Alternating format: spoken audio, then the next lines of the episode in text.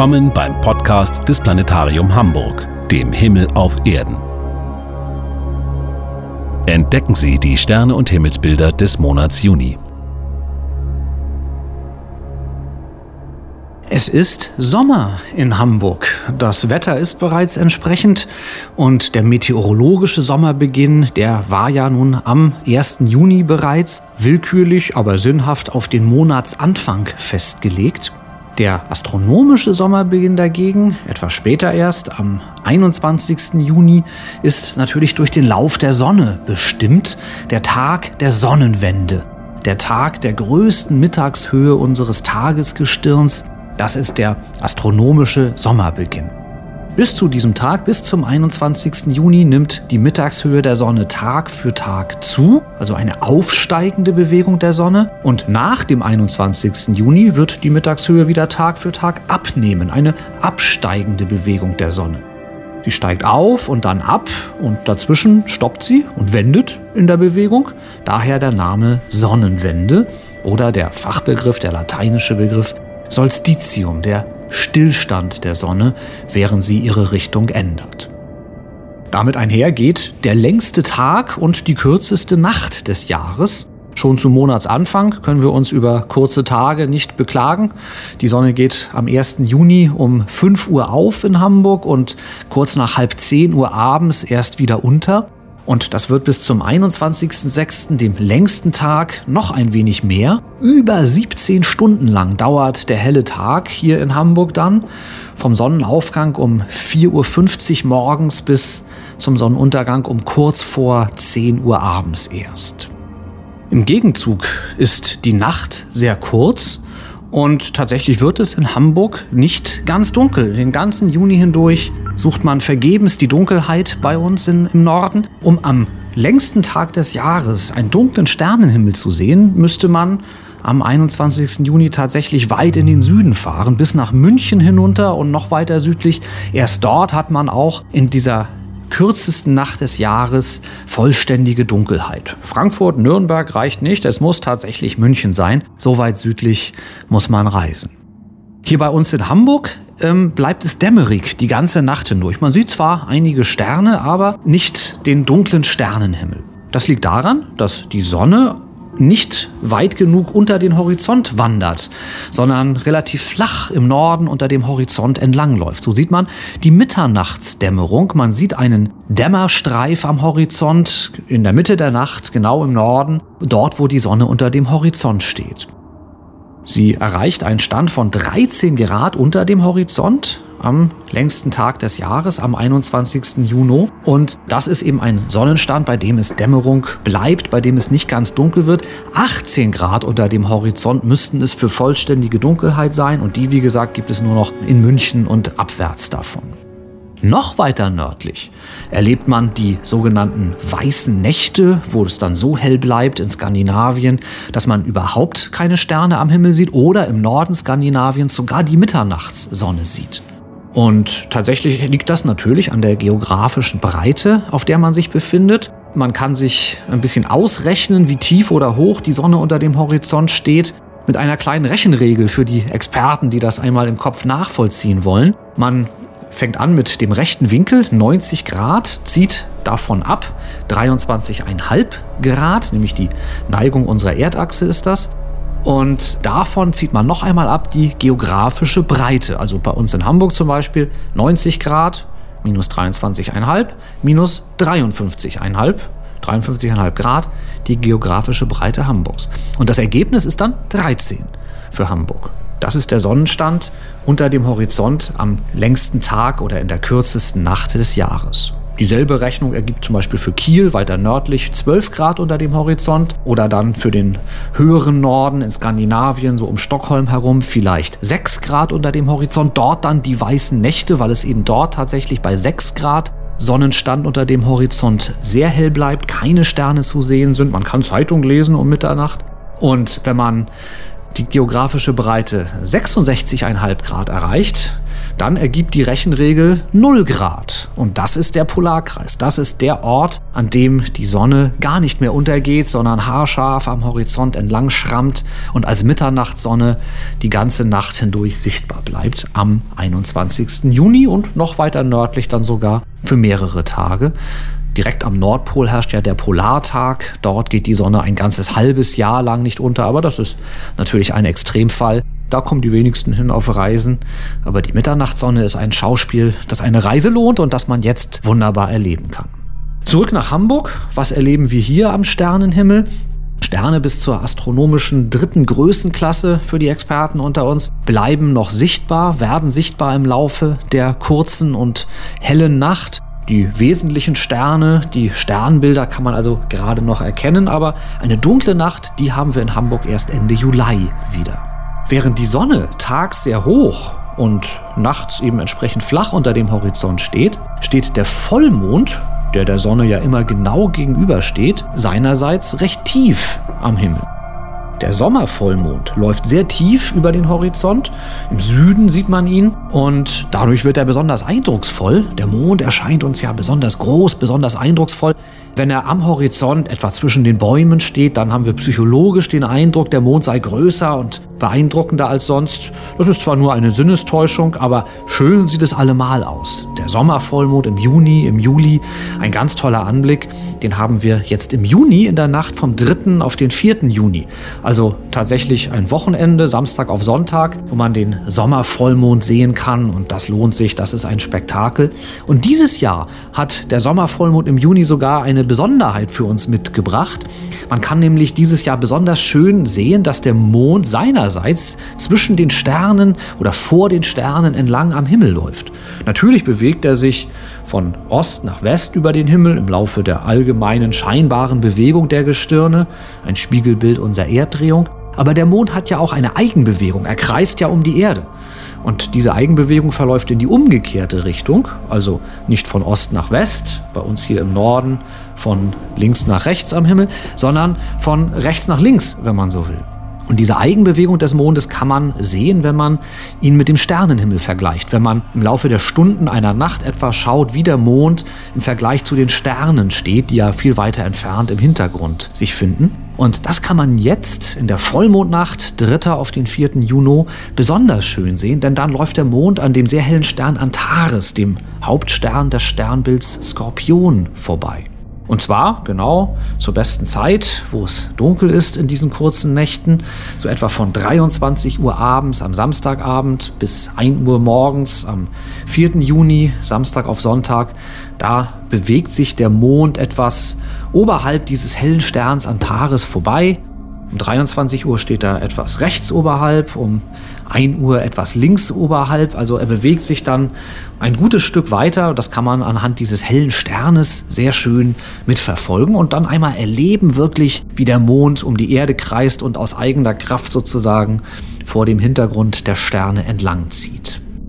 Der Vollmond das erste Highlight des Monats Juno am Sternenhimmel. Der Mond bewegt sich dann natürlich weiter in den folgenden Tagen, nimmt ab, wird zum Halbmond und begegnet vorher noch dem Saturn, einem der Planeten, der jetzt am Morgenhimmel steht und seinerseits ein wenig unscheinbar ist, nur als ein vermeintlicher Stern mittlerer Helligkeit leuchtet, also nicht besonders ins Auge fällt. Aber am 9. Juni, da bietet der Mond uns quasi eine Aufsuchhilfe und zeigt uns den Saturn. Der Mond läuft dann etwa drei Grad oberhalb des Saturn entlang und zeigt uns, wo wir den Ringplaneten finden. Natürlich benötigen wir ein Fernrohr, um den Saturnring zu sehen. Das hat nicht jeder. Aber schon im kleinen Fernglas kann man zum Beispiel erkennen, der Saturn ist kein Punkt. Im Fernglas erscheint er als ein kleines Oval. Das ist schon eine Andeutung des Ringes, den er da mit sich trägt. Eindrucksvoller ist der Planet Jupiter, der allerdings erst am frühen Morgen aufgeht. Zu Beginn des Monats kann man Jupiter erst ab 4.30 Uhr in der Morgendämmerung sehen. Das ist noch ein bisschen schwierig. Ab Ende des Monats sieht man Jupiter als hellen Morgenstern dann schon ab 2.30 Uhr morgens und leuchtet dann den Frühaufstehern entgegen. Und der Mond begegnet als abnehmende Mondsichel am Morgenhimmel des 14. Juni dem Jupiter und steht dann etwa eineinhalb Grad, also so etwa drei Eigendurchmesser entfernt vom hellen Morgenstern Jupiter. Das ist ein besonders schöner Anblick. Vielleicht der schönste Anblick des Monats, naja, nicht ganz, der zweitschönste Anblick des Monats am Sternenhimmel im Juni. Es folgt der Neumond, am 18. Juni die Neumondnächte, normalerweise die dunkelsten Nächte des Monats, aber natürlich im Juni mit der Mitternachtsdämmerung, da ist nichts zu machen, da hilft uns auch der Neumond nicht, es bleibt hell. Und wenn der Mond wieder zum Vorschein kommt, als zunehmende Mondsichel, dann haben wir den vielleicht schönsten Himmelsanblick am 21. und 22. Juni, wenn die Mondsichel nahe dem Abendstern Venus und nahe dem Planeten Mars steht, die dann so ein himmlisches Trio bilden. Das hatten wir so ähnlich auch im vorigen Monat schon gesehen. Und diesen Monat im Juni sieht es besonders schön aus, dieses Trio, denn Venus und Mars rücken einander näher. Die stehen also enger beisammen, diese zwei Planeten, die als helle Sterne, Venus der Abendstern, unser innerer Nachbarplanet, die uns als immer engeres Trio jetzt erscheinen, sodass der Anblick nochmal ein bisschen schöner ist als im vorigen Monat. Am 21. Juni steht die Mondsichtel rechts von Venus und Mars und am 22. Juni links von den beiden Planeten. Am 22. Juni nimmt die Mondsichel und die Venus neben den Mars in die Mitte, wenn man so will, den kleineren Mars. Eigentlich natürlich ist der Mars als Planet viel größer als der Mond, aber von der Helligkeit am Sternenhimmel her erscheint er uns jetzt recht schwach, der Mars, weil er weit entfernt ist. Die Venus fällt ins Auge als strahlender, funkelnder Abendstern in ihrem hellen Glanz, der Mond natürlich seinerseits, aber der Mars, der geht so ein bisschen unter, den muss man suchen und das findet man vor allem am 22. Juni besonders schön in der Mitte zwischen Mondsichel und Venus. Ja, und der Mars bietet uns, wenn man ihn gefunden hat, zu Beginn des Monats noch ein anderes Highlight. Denn auch wenn die Sterne und Sternbilder in den hellen Nächten schwer zu sehen sind, wer ein Fernglas zur Hand nimmt und sich so ein bisschen als Astrosportler betätigen will, der kann sehen, dass der Mars in den ersten Tagen des Monats, 1. bis 3. Juni, einem ganz besonderen Ort des Sternenhimmels entlang zieht. Er befindet sich im Sternbild Krebs und in diesem Sternbild Krebs gibt es eine kleine Sternengruppe, die Präsäpe oder auch der Bienenkorb oder Bienenstock genannt. Und diese Sterngruppe wird deswegen so genannt, weil für das bloße Auge zwar nur ein nebliges Fleckchen dort zu sehen ist und auch das nur an einem wirklich dunklen Himmel außerhalb der Stadt und jetzt im Juno sowieso ohne Chance und auch dann nur, wenn man genau weiß, wo man hinschaut. Aber im kleinen Fernglas entpuppt sich dieses winzige Wölkchen, dieses Nebelfleckchen am Himmel, als eine Gruppe von scheinbar kleinen, weil weit entfernten Sternen, die man aufgrund ihrer Distanz nicht mehr einzeln sieht, sondern eben als dieses Wölkchen, dieses scheinbare Nebelfleckchen. Das Fernglas zeigt uns die Wahrheit, es zeigt uns diese Sternengruppe hunderter feiner kleiner Sterne und der Mars zieht genau davor entlang. Der steht also mittendrin, der rote Planet im Bienenstock sozusagen. Fürs Fernglas ist das zu sehen, trotz der hellen Nächte, so gegen Mitternacht am besten, wenn es ganz dunkel ist oder so dunkel es halt wird vielmehr, am 1., 2. und 3. Juni. Der Mars selber bewegt sich, das merkt man anhand dieser Besonderheit, am Sternenhimmel ja auch. Langsam weiter, läuft aus dem Sternbild des Krebses in das Sternbild des Löwen hinein im Laufe des Monats. Und die Venus verfolgt den Mars ein bisschen. Sie läuft hinterher, nähert sich dem Mars immer mehr an hatte ich eben schon erwähnt. Und Ende des Monats erreichen sie ihre größte Annäherung. Also die Venus stellt ihrem planetaren Bruder nach, wenn man so will, aber erreicht ihn nicht. Und die größte Annäherung Ende Juni, Anfang Juli. Der Sternenhimmel ist im Juni in den dunklen Nächten, wie schon erwähnt, nur schwer zu genießen. Nur die hellsten Sterne sieht man, aber kann die wesentlichen Sternbilder dennoch gerade erkennen.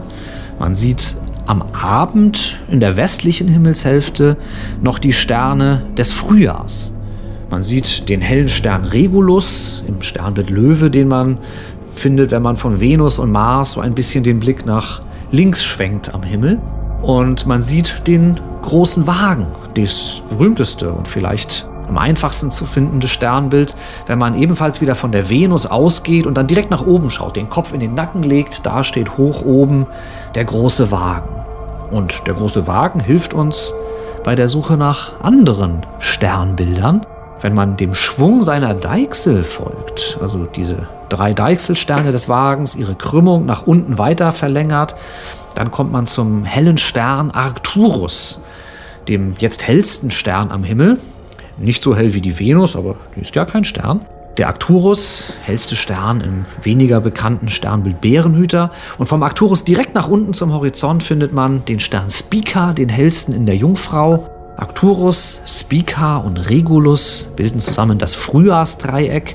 Und das sieht man jetzt in den Juninächten abends noch im Westen, aber es senkt sich schon langsam zum Untergang. Der astronomische Sommer beginnt ja auch erst Ende Juni, von daher ergibt es Sinn, dass das Symbol der vorangehenden Jahreszeit, das Frühjahrsdreieck, gerade noch zu sehen ist. Während dann in der zweiten Nachthälfte bereits die Sommersternbilder dominieren abends im Osten im Aufgang das andere markante Dreieck, das Sommerdreieck, bestehend aus den drei hellsten Sternen Vega in der Leier, Artair im Adler und Deneb im Sternbild Schwan. Das Sommerdreieck steigt auf, erreicht dann nach Mitternacht seinen höchsten Stand im Süden hoch am Himmel und beherrscht dann die Nacht und das wird dann auch die kommenden Sommermonate hindurch so sein. Das Sommerdreieck steht direkt vor der Milchstraße, diesem gewaltigen Hintergrundpanorama unseres Sternenhimmels. Aber die Milchstraße, die ist natürlich jetzt in den hellen Juninächten schwer zu sehen. Die kommt dann erst Ende Juli wieder voll zum Zug. Darüber werden wir dann im Podcast für den Juli berichten, um dies im nächsten Monat zu genießen. Schauen Sie zum Sternenhimmel, folgen Sie dem Lauf des Mondes, versuchen Sie vielleicht das Frühjahrsdreieck oder das Sommerdreieck zu finden und freuen Sie sich mit mir auf den Anblick der Sommermilchstraße, der im nächsten Monat folgen wird.